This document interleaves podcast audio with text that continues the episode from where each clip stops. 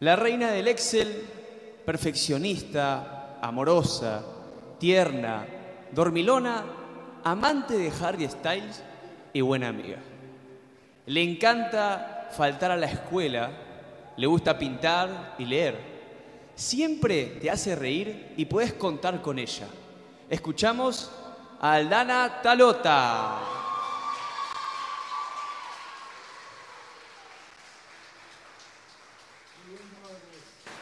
Buenas noches. Qué fuerte. Bueno, supongo que todos acá, o la gran mayoría, alguna red social, tanto una cuenta de Instagram como de Facebook o de Twitter.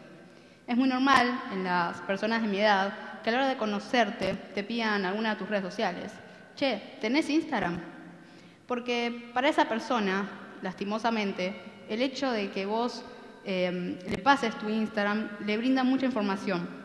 Antes que capaz invitarte a tomar un café o ir a tomar mates a la plaza, ¿Pero por qué? Como dije antes, las redes sociales manejan un montón de información personal nuestra. Obviamente la que nosotros le estamos compartiendo a esa red social. Les voy a mostrar un ejemplo. Este es mi Instagram, en el cual pueden ver tres fotos mías que les van a dar un aspecto físico mío y otra foto que les muestra una descripción que les puede dar como mi nombre, mi cumpleaños, eh, mi futura carrera y una frase inspiradora porque nunca está de más. Pero imagínense si yo encima también subiría historias a Instagram mostrando mi día a día, eh, todo lo que me va pasando. Incluso podrían conocer mi personalidad, ¿no? Miren todo lo que se puede conocer solo con un perfil de Instagram. Hasta acá todo hermoso, ¿no? Un ambiente virtual en el cual vos podés compartir lo que te pasa, eh, compartir tus fotos, videos, interactuar con personas, pero no todas son reales. ¿A qué voy con esto?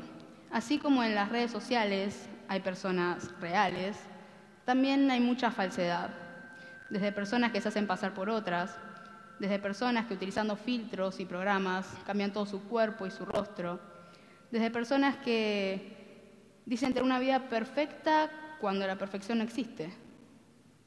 En las redes sociales siempre buscan mostrarte lo que se entiende como perfección, tanto en un cuerpo como en lo material o en la vida.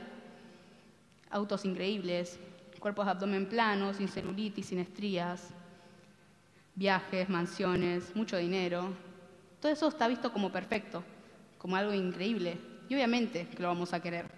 No me digan que nunca vieron a una persona yéndose de viaje o a una persona con ese cuerpo perfecto y dijeron, ¡fuah! cómo quiero ser esa persona, ¿no?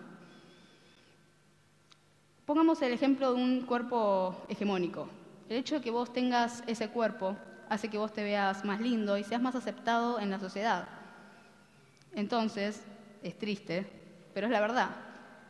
Entonces, aquellas personas que no tienen ese cuerpo o que no tienen esa vida perfecta que te plantean las redes sociales, recurren a la falsedad en estas, demostrando en Facebook Twitter, Instagram, Snapchat, cualquier red social, vidas que no tienen, información que no es, y photoshopeando todos sus cuerpos y sus caras.